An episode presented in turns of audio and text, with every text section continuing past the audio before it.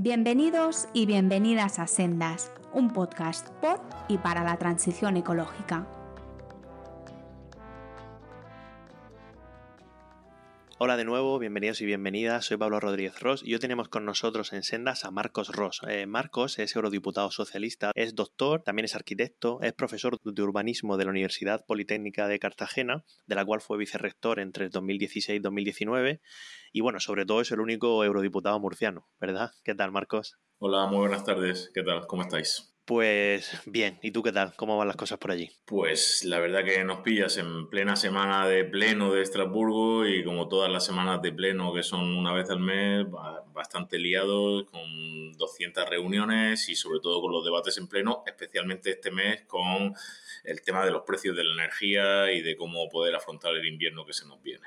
Mucha, mucha gente, ¿no? Cuando escucha hablar de Europa o cuando hablamos de Europa, de la Unión Europea, Parlamento Europeo, Comisión Europea y todos estos conceptos, ¿no? Pues parece algo que es ciertamente lejano, pero toda esa, toda esa actividad bien es cierto que tiene un impacto sobre la vida diaria de la gente. Em, me gustaría que, nos contases un poco eh, uno de los proyectos en los cuales tú particularmente estás trabajando bastante desde el Parlamento Europeo, que es el de la nueva Bauhaus europea que así, de manera sintética, bueno, la nueva Bauhaus europea podríamos decir que introduce una dimensión cultural y creativa en el Pacto Verde Europeo, con el fin de demostrar cómo la innovación sostenible aporta experiencias tangibles y positivas a nuestra, precisamente, vida cotidiana. Bueno, la nueva Bauhaus europea es, es, una iniciativa que partió de la Comisión Europea hace dos años ya prácticamente. La presidenta von der Leyen eh, anunció en el debate sobre el Estado de la Unión aquí en Estrasburgo, en el, en el pleno de la Eurocámara, anunció que pondría en marcha esta iniciativa para darle un alma cultural al Pacto Verde y especialmente a la oleada de renovación de edificios. Eh, hay que decir que con las políticas del Pacto Verde y con, el compromiso que tiene la Unión Europea con los acuerdos de París y con la neutralidad climática para 2050, tenemos previsto invertir cientos de miles de millones de euros en todos los edificios, los espacios construidos de la Unión Europea para hacerlos más eficientes eh, energéticamente, más sostenibles, más ambientalmente menos eh, contaminantes. Pero claro, al final corremos el riesgo de que todas esas inversiones eh, queden en la superficie de los edificios y nunca mejor dicho en la superficie porque podemos hablar de estar eh, podemos estar hablando de poner placas solares en, las cubiertas o poner algunas cubiertas verdes para que eh, se absorba mejor la temperatura o de cambiar las calderas de gas por calderas eléctricas para emitir menos. Pero como decía corremos el riesgo de que toda esa inversión multimillonaria al final pues sí, mejore un poco nuestra sostenibilidad ambiental, consumamos menos energía, emitamos menos, eh, eh, tengamos menos emisiones contaminantes a la atmósfera, pero que los ciudadanos que vivimos todos los días en nuestras viviendas, en nuestros edificios, en estos barrios o en nuestras ciudades, pues apenas notemos el cambio, ¿no? Y que no hay un cambio real en nuestras vidas. Y lo cierto es que la mayoría de los edificios y de viviendas donde vivimos los europeos, eh, la gran parte de ellos, la gran mayoría, se construyeron en el siglo pasado, años 60, 70, 80 del siglo XX, especialmente en toda Centro Europa después de la Segunda Guerra Mundial, pero luego con las diferentes ah, oleadas de crecimiento en los años 80, 90 y hasta la última década del siglo XX y la primera del, del XXI y muchos de esos edificios tienen muchísimas necesidades y además se construyeron de forma eh, adaptados a otras formas de vida y ahora, y especialmente nos hemos dado cuenta en la pandemia, nuestras formas de vida han cambiado. Nuestras familias ya no tienen cuatro o cinco hijos y la abuela y, o el abuelo, eh, tenemos mucho menos hijos, tenemos personas dependientes a nuestro cargo, tenemos teletrabajo en casa, tenemos una movilidad distinta o queremos implantar una movilidad distinta, por lo tanto nuestros edificios tienen otros requerimientos. Y bueno, pues lo que pretende la nueva Bauhaus es aprovechar ese impulso inversor para gastar estos fondos de otra manera y no ir solo, solamente a lo técnico, a la eficiencia energética y combinar otros dos conceptos que son la belleza, que bueno, ahí entraremos un poco más adelante en qué se entiende por belleza, y la inclusión social, es decir, localizar aquellos proyectos y aquellas inversiones donde la gente, las personas más lo necesitan. Y aunque ya has mencionado, bueno, varios de ellos por encima, me gustaría que incidieses en alguno en particular que te haya dejado en el tintero o que te apetezca hablar especialmente acerca de los objetivos vinculados eh, con el Pacto Verde Europeo, concretamente, entre la Bauhaus y el Pacto Verde Europeo. Yo creo que tal vez es bastante interesante, sobre todo para el objetivo de este podcast, hablar un poco del tema de la, eficiencia energética en, edificios, en la edificación. Sí, es fundamental. Hay que recordar que eh, después de que la Unión Europea fuese uno de los firmantes de los acuerdos de París, después de que los 27 miembros ratificasen los acuerdos de París, a, principio, a finales de 2019, cuando empieza la legislatura en la que estamos ahora, eh, lo primero que se hace es firmar el Pacto Verde Europeo, ¿no? un acuerdo entre todas las instituciones europeas y los Estados miembros por el cual todas las políticas de la Unión Europea para estos próximos eh, cinco años de legislatura tienen que perseguir un objetivo y es la neutralidad climática de todo nuestro continente en 2050. A partir de ahí, eh, lo primero que se hace es aprobar la ley, la ley europea del clima. Eh, somos el primer gran continente que tiene una ley del clima y esa ley del clima además establece un objetivo intermedio y es que para 2030 eh, todas nuestras actividades tienen que dejar, tienen que emitir menos gases contaminantes a la atmósfera y tienen que ser un 55% menos las emisiones de lo que eran en la década de los 90.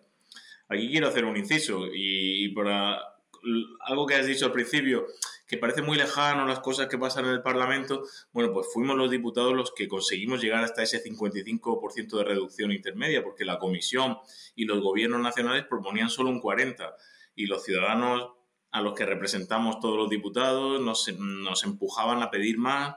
los diputados aprobamos el 60 en nuestro Parlamento y gracias a esa fuerza del 60 conseguimos llegar a ese 55%.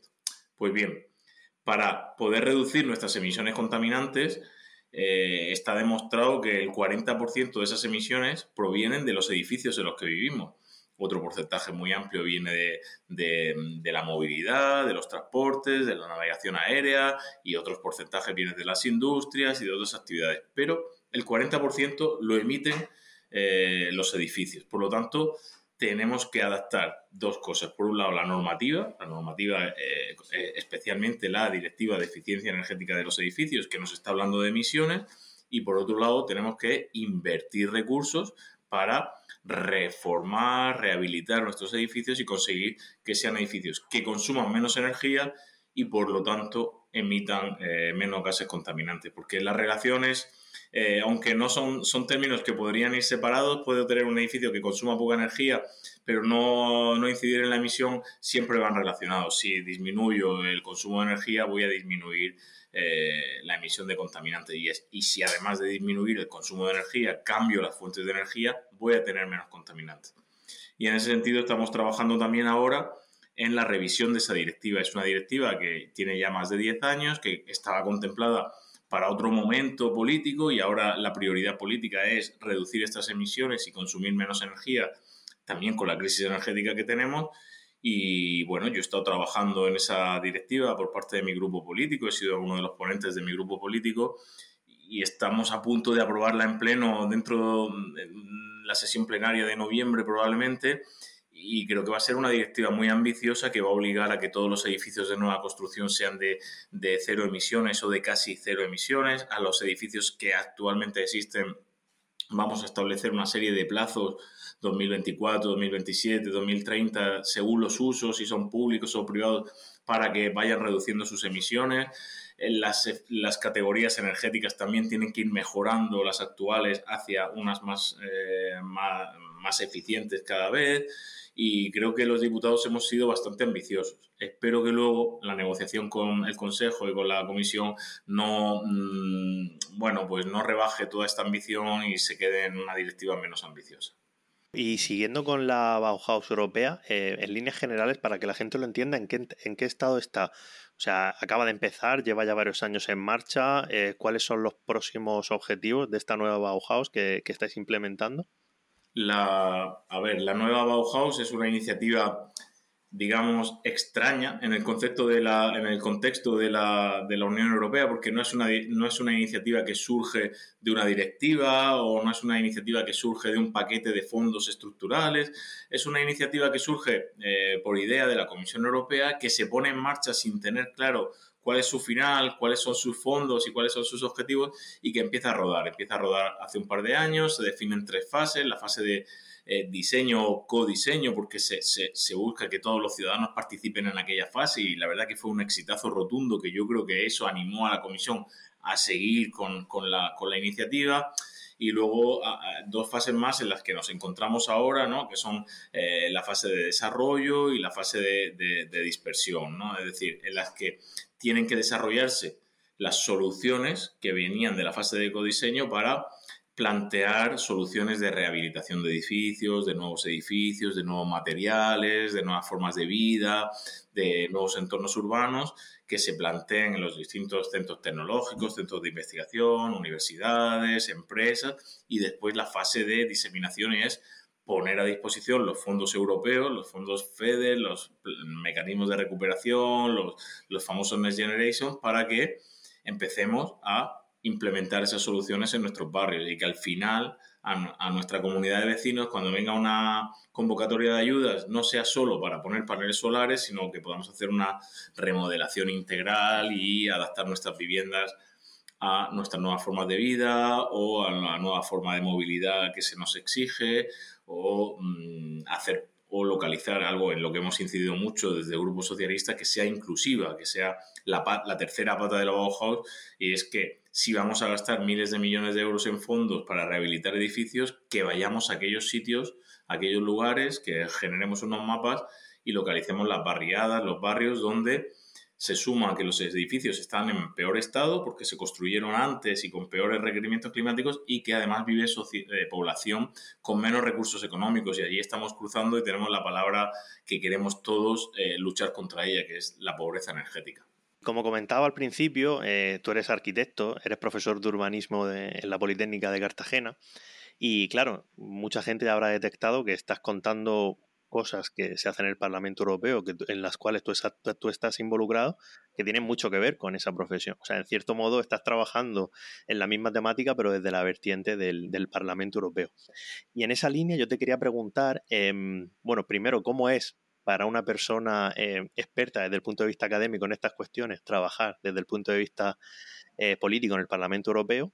y más concretamente, ¿cuál ha sido tu papel? En, la nueva Bauhaus o, algún aspecto que, bueno, con el que tú también has aprendido durante el proceso? La verdad es que yo siempre he tenido, siempre que he tenido la oportunidad de, acercarme a la política activa, eh, he tenido también la oportunidad de combinar mis dos pasiones. Eh, tú hablabas de mi, mi, trabajo académico, pero yo también diré también mi vertiente profesional, ¿no? Hasta que me dediqué en exclusiva a la universidad, he sido 15 años arquitecto en ejercicio libre de la profesión, me he dedicado a la arquitectura y al urbanismo y para mí es, es un lujo cuando he sido concejal en la oposición en el Ayuntamiento de Murcia, dedicarme a los temas urbanísticos de vivienda del municipio y luchar por los derechos de los ciudadanos y ahora que estoy en el Parlamento Europeo, pues que haya coincidido justo esta legislatura en la que estamos hablando de parque inmobiliario, de reformar nuestras viviendas, de la ola de renovación de edificios, de la nueva Bauhaus, que es una iniciativa para poner la arquitectura, pero además la buena arquitectura en el fondo de las políticas con dinero financieras de la Unión Europea. Para mí es un lujo que haya coincidido esto y poder trabajar desde la política, desarrollando mis ideas como socialista y demócrata del Grupo Socialista y Demócrata, como diputado del Partido Socialista Obrero Español, pero trabajando en el ámbito, digamos, profesional y político que a mí me compete y en el que eh, tengo pues, más capacidad para eh, plantear soluciones, iniciativas. En ese sentido, cuando llegó la iniciativa de la nueva Bauhaus, hay que decir que al principio no fue muy bien recibida por el Parlamento Europeo y por los diputados europeos porque parecía que era una iniciativa, eh, aquí se mide todo mucho en términos económicos y que iba a robar o pescar dinero de, los programas culturales europeos. Los programas culturales europeos eh, están, son, están muy poquito dotados porque la Unión Europea no tiene muchas competencias en cultura no son como eh, los fondos europeos para los fondos FEDER o como la política agraria común, que son unos presupuestos muy grandes. Y hubo ahí un pequeño movimiento de oposición a esta nueva historia de la nueva Bauhaus, que parecía que era un entretenimiento para quitar dinero de Europa creativa, sobre todo. A partir de ahí, eh, yo que sí que tenía interés porque me pareció un movimiento interesante, eh, lo que hice fue crear un grupo, un grupo de diputados eh, en el Parlamento Europeo que pudieran estar y que pudieran estar interesados en colaborar o en participar en esta iniciativa. Y creamos lo que se llama un grupo de amistad eh, que están en el Parlamento Europeo están aceptados, aunque no están regulados, y son unos grupos que, bueno, viven un poco al margen, que se configuran como un poco como un grupo de depresión. Eh, la sorpresa fue que empezamos a crear ese grupo y a, generar actividades, conferencias, charlas, debates, a las que, por cierto, invitamos a, las comisarias a cargo de la, iniciativa, a la comisaria Ferreira y a la comisaria Gabriel, y vinieron a, nuestras, nuestros primeros debates de ese grupo y, terminamos consiguiendo crear el grupo más grande de cuantos grupos de amistad hay en el Parlamento Europeo. Ahora mismo somos 38 miembros de, de 700 que aglutinan a, creo que son 21 de los 27 Estados miembros, eh, de los 7 grupos políticos y, y, de prácticamente todas las comisiones de trabajo del Parlamento. Y claro, ese grupo empezó a trabajar, a trabajar, a trabajar y a colaborar con la Comisión Europea y y se produjeron dos cosas. Uno, la Comisión Europea vio la necesidad de contar con el Parlamento, es decir, esta iniciativa no va a salir adelante si no tengo al Parlamento de mi lado que me diga cómo financiarla y darle una vuelta, pero por otro lado empezó a cambiar la dinámica del Parlamento y dentro del Parlamento se empezó a ver bien y razonable esta iniciativa. A partir de ahí ya, pues cuando la, la Comisión Europea lanzó formalmente un año después eh, una comunicación poniendo en papel cuáles eran sus iniciativas, sus, sus, propuestas para la nueva Bauhaus, el Parlamento ha hecho lo que, lo que hace siempre, que es responder con un informe del cual, pues claro, después de un año de trabajo había que asignar quién era el ponente principal de ese informe y, recayó en mí. Y tuve la gran suerte de que, de que ese informe que se aprobó en el pleno del mes pasado lleva mi nombre, en el Parlamento Europeo los informes llevan el nombre del ponente. Y bueno, pues algo a lo que aspira todo diputado es que al final de la legislatura por lo menos haya un informe con su nombre, ¿no? Bueno, yo ya lo tengo aprobado, pero eso no es lo más importante, lo más importante es que ese informe ha conseguido eh, un apoyo de prácticamente el 85% de los diputados, más de 500 diputados votaron a favor de ese informe, han sido 7, 8 meses de trabajo muy intenso y en ese informe le estamos pidiendo a la Comisión Europea varias cosas para que la iniciativa vaya bien. Pero bueno, la verdad es que estoy bastante satisfecho del trabajo que hemos realizado. Y volviendo un poco a un aspecto que has sacado antes, eh, hablando de, los edificios, el urbanismo y tal, has hablado de la belleza, ¿no? ¿Qué, es la belleza desde el punto de vista de, del Parlamento Europeo, la Comisión Europea? Porque es una cosa que, bueno, a priori parece ciertamente subjetiva, ¿no? Bueno, parece ciertamente subjetiva y una de las cosas que le estamos diciendo a la Comisión Europea es que tiene que definir criterios para, que los proyectos que quieran acogerse a financiación Bauhaus o que quieran tener un sello Bauhaus, porque también va a haber un sello Bauhaus para proyectos, aunque no hayan tenido financiación europea, sepan qué criterios cumplen de las tres patas, ¿no? De belleza, sostenibilidad e inclusión. Quizá de inclusión y de sostenibilidad todos tendremos más clara una idea de cómo se pueden establecer esos criterios, pero cuando hablamos de belleza, yo creo que lo que estamos hablando es de arquitectura de calidad, en contra de la arquitectura barata o mal hecha o hecha de aquella manera y que luego genera problemas también energéticos y también de inclusión. Cuando hablamos de belleza, hablamos de arquitectura en la que eh, los ciudadanos estén cómodos y puedan vivir, de adaptabilidad, de arquitectura y urbanismo accesible, donde las barreras físicas eh, de accesibilidad que tienen muchos ciudadanos, personas mayores, personas con discapacidad eh, física, sensorial o, intelectual, pues no se produzcan, donde desarrollar la vida diaria, por ejemplo, en nuestras ciudades sea cada vez más cómodo y no estemos invadidos por los coches, donde salir a la calle y contemplar un entorno más agradable. En eso hablamos de belleza, no tanto de, ay, me gusta este edificio o no me gusta este edificio, para mí es bonito, para mí es feo, sino de si esos edificios, esos entornos, esas ciudades, esas plazas, esas calles se adaptan a lo que como sociedad requerimos y permiten que eh, nos desarrollemos como sociedad más plenamente. Yo creo que ese es el trasfondo eh, que subyace en todo esto cuando hablamos de belleza. Y ese es el gran cambio de paradigma porque hasta ahora los fondos se aplicaban siempre con un criterio estrictamente técnico Es decir, si voy a bajar la emisión de este edificio poniendo, cambiando la caldera de gas por una caldera eléctrica, ahí tiene usted financiación. Oiga, sí, pero el edificio sigue siendo horrible, o al edificio no se puede entrar, o en el edificio hay problemas de todo tipo, o puedo mejorar el diseño de ese edificio para que consuma menos eh, eh, electricidad en la caldera, porque simplemente poniendo unos parasoles en verano no va a entrar el sol y no voy a gastar tanto en aire acondicionado. Cuando hablamos de belleza hablamos de intentar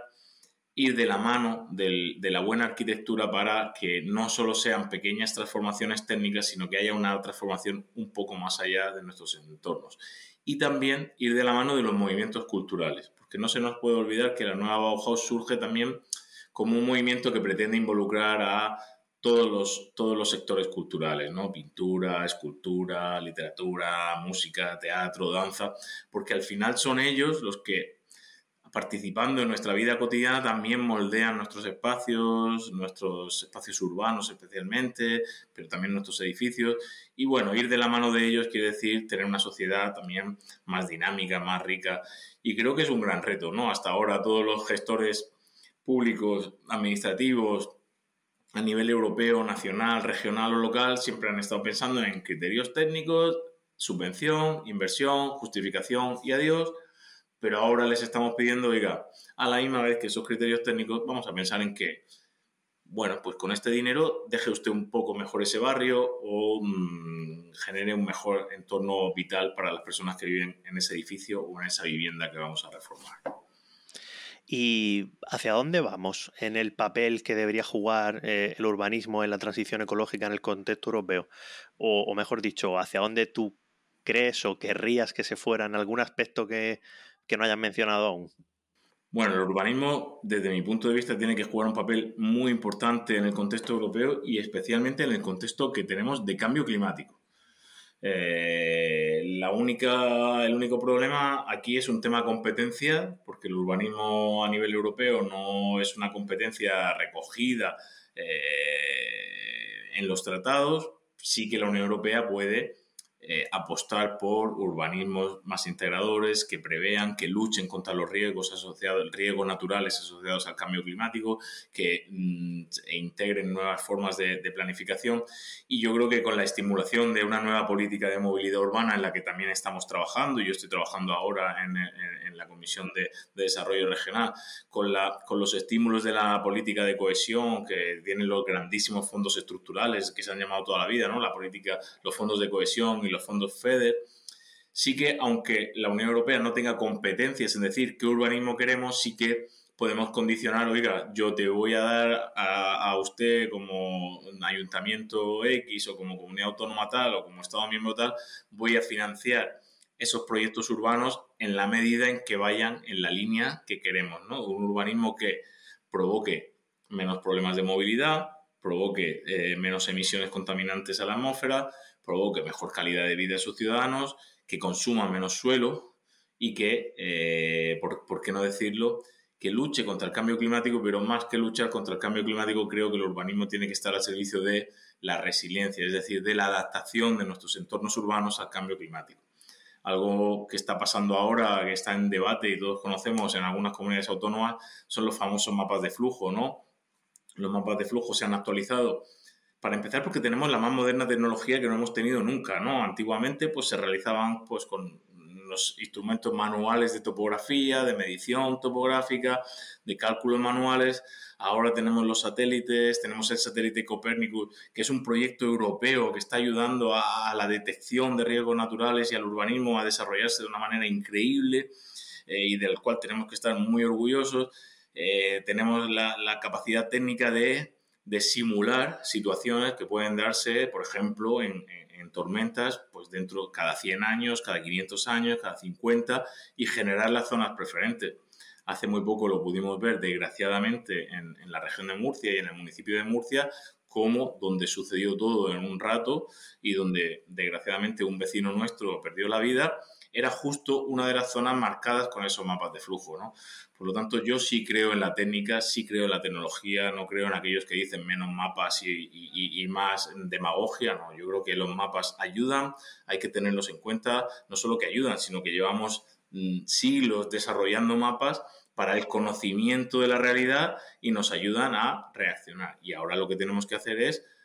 mm, adaptar nuestros entornos urbanos a estos mapas de riesgo que pueden ser no solo de inundaciones, sino de subida del nivel del mar, de temperaturas extremas,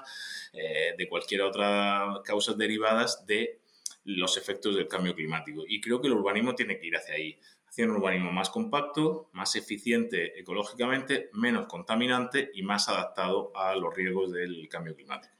Para ir acabando, me gustaría preguntarte acerca de una cuestión también relacionada con, bueno, con, un futuro, eh, por decirlo de alguna manera, eh, con bastantes crisis, ¿no? Bastantes crisis ecológicas, bastantes crisis ambientales, que no dejan de ser crisis económicas y crisis sociales. Y concretamente hablamos del caso del Mar Menor, que los dos conocemos muy bien desde el punto de vista personal, incluso profesional. Mucha gente habrá escuchado que desde el Parlamento Europeo eh, se realizó una misión ah, de visita al Mar Menor y se está elaborando un informe que seguramente cuando se publique este podcast ya se habrá publicado, así que no cuentes lo que no puedas contar, pero cuenta lo que puedes contar. Y quería preguntarte, bueno, ¿cómo ha sido trabajar con la cuestión del Mar Menor? Eh, porque tú has sido uno de los que formaste parte de esta, de esta comitiva, ¿no? ¿Cómo ha sido trabajar en esta cuestión y, qué esperas, eh, qué esperas que se, que se produzca gracias a los dictámenes que emanen de la misma? Eh, la cuestión del mar menor, no sé cuándo se emitirá ese podcast, pero mm, puedo dar fechas y así, eh, según cuando se haya emitido, eh, lo veremos. vamos a ver, se hizo la misión, se realizó la misión en el mes de febrero. Hay que recordar que el Grupo Socialista pidió esa misión, la había pedido en 2019 y hubo grupos políticos que no votaron a favor de esa misión, votaron a otras misiones y no se pudo producir. La volvimos a pedir para 2022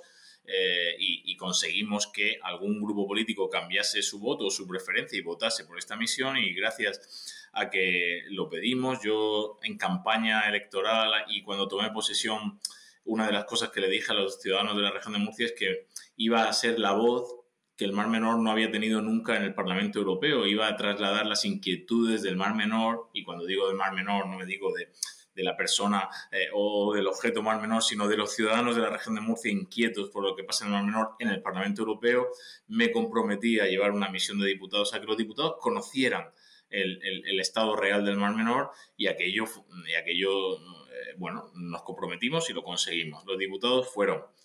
la visita fue realmente para muchos diputados impactante y desoladora, ¿no? Y la propia presidenta de la misión lo dijo, ¿no? Cuando además la noche anterior a la visita física eh, el gobierno regional ordenó echar arena para que no se vieran los, lodos y el estado deplorable en que se encontraba la playa de los alemanes, la playa de los Urruti, las dos o tres playas que visitamos, estaban las, las tres playas impecablemente eh, rastrilladas, impecablemente con su arena limpia echada sobre encima y parecían paradisíacas. Pero claro, hay, la propia presidenta de la misión lo dijo, hay cosas que no se pueden ocultar. Escarbamos un poquito con la mano y salieron los lodos, salió el fango negro, salió el olor, salió, se, pudimos ver la putrefacción de, la materia orgánica en las orillas del agua.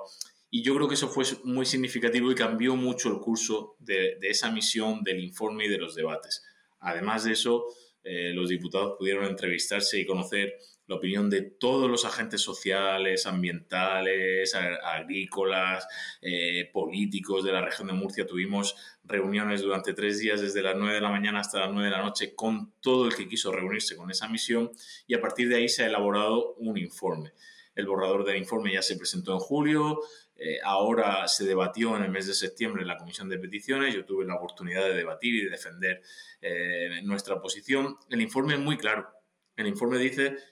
llevamos años con un modelo fundamentalmente agrario, aunque también relata otras causas, pero fundamentalmente agrario en torno al mar menor, que es incompatible con ese ecosistema y que está llenando de nitratos eh, eh, la laguna salada y que esos nitratos están eutrofizando la laguna, están creciendo poblaciones eh, que mm,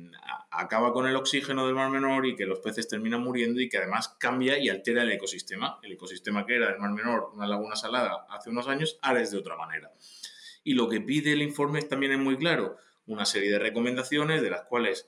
las 10 o 15 primeras y las más importantes son cambiar el modelo agrario en torno al mar menor. Es decir, bajar la presión de nitratos e impedir que esos nitratos lleguen al mar menor. Esa es la, mm, la, la clave de bóveda de este informe. Hay un modelo actual que es incompatible con la laguna. Ese modelo actual está sustentado en dos cosas, los nitratos y sobre todo los regadíos ilegales. Ambas cosas están matando la laguna. ¿Cómo podemos cambiar y, revertir esa situación? Revirtiendo ese modelo, no haciendo grandes soluciones y obras faraónicas de ingeniería para seguir con el mismo modelo y llevar el agua contaminada a otro sitio, como quieren otros. Porque al final, si llevo todo el agua contaminada en vez del mar menor al, Mediterráneo, terminaré dentro de 15 años teniendo el mismo problema en las orillas del Mediterráneo. Y eso no es lo que queremos. Los grupos políticos hemos tenido la oportunidad de hacer enmiendas. Nosotros hemos presentado algunas enmiendas, unas eh, rondando las 20. En total hay unas 100, ciento y pico enmiendas eh, que se votarán, si no lo recuerdo mal, el 25. Es una votación simple, enmienda por enmienda. Eh, eso conformará el resultado final del documento y ahí se acaba el documento. Ese documento luego el Parlamento lo enviará a la Comisión Europea, al Gobierno de España, a las autoridades regionales y ahí se queda. Pero claro, algunos dicen, este informe no es vinculante, no vale para nada. Bueno, yo discrepo mucho de eso. Es un informe del Parlamento Europeo que está elaborado por todos los grupos parlamentarios, que fija la posición del órgano legislador de la Unión Europea y que le está diciendo a otros órganos, especialmente al Ejecutivo Europeo, eh, que empiece a tomar cartas en el asunto y a vigilar sus competencias ambientales por el incumplimiento de eh, la legislación ambiental, que en este caso recae íntegramente competencialmente en las autoridades regionales de la región de Murcia. Y ya para ir acabando y no robarte más tiempo, porque andas por Estrasburgo y tienes muchas cosas que hacer, me gustaría pedirte que hicieras alguna recomendación de algún libro, alguna, por ejemplo, alguna página web relacionada con la Bauhaus, eh, bueno, o algo en general que mm, eh, en relación a lo que hemos hablado hoy aquí.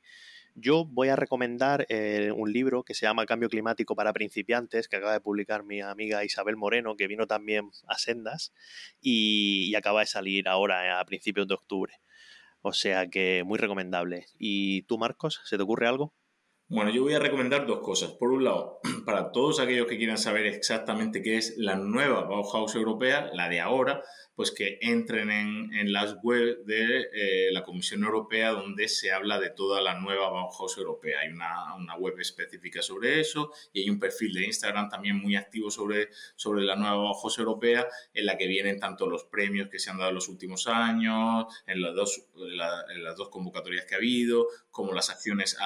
que han conseguido financiación europea ya para ser proyectos piloto de Bauhaus. Eso por un lado, yo creo que eso es fundamental y ahí está toda la información. Y por otro lado, yo invitaría a los, eh,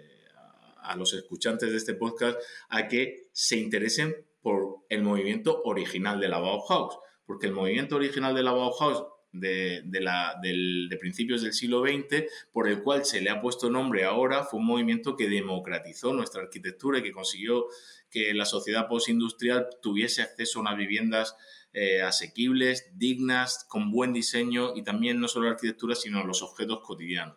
Y cualquier libro mm, que puedan encontrar en una librería o de divulgación o especializada en arquitectura que hable sobre la Bauhaus, la Bauhaus eh, original, la de los, eh, pues mm, yo creo que es un, es un libro que les va a encantar y que hay cientos de publicaciones sobre la Bauhaus, no me atrevería a, citar alguna en concreto, pero cualquier publicación sobre la Bauhaus que les explique cuáles eran los fundamentos de aquel proyecto educativo, porque empezó siendo un proyecto educativo y que luego trascendió a la arquitectura y al diseño y trascendió a objetos cotidianos que hoy seguimos utilizando, creo que eh, puede ser bien interesante. Y ya lo último, ultimísimo, pues que le digas a la gente dónde, dónde te pueden encontrar. No sé si en redes sociales o semejante. Sí, toda nuestra, toda la actividad que desarrollo en el Parlamento Europeo a través de mi oficina la pueden encontrar en mis redes sociales, tanto en el perfil de Facebook, que es Marco Rosenpere, como en el de Instagram o el de Twitter, que poniendo mi nombre también sale Marco Rosenpere, pero eh, tecleando mrossem de la inicial de mi nombre, el primer apellido y las cuatro primeras letras del segundo apellido, eh, tienen toda la información y estamos día a día difundiendo y divulgando todo lo que hacemos. Pues muchísimas gracias Marcos por haberte pasado por aquí y espero que no sea la última vez. Espero que no y encantado de estar un rato en, este, en esta sección y en este podcast y espero que nos podamos volver a ver. Un saludo. Un abrazo.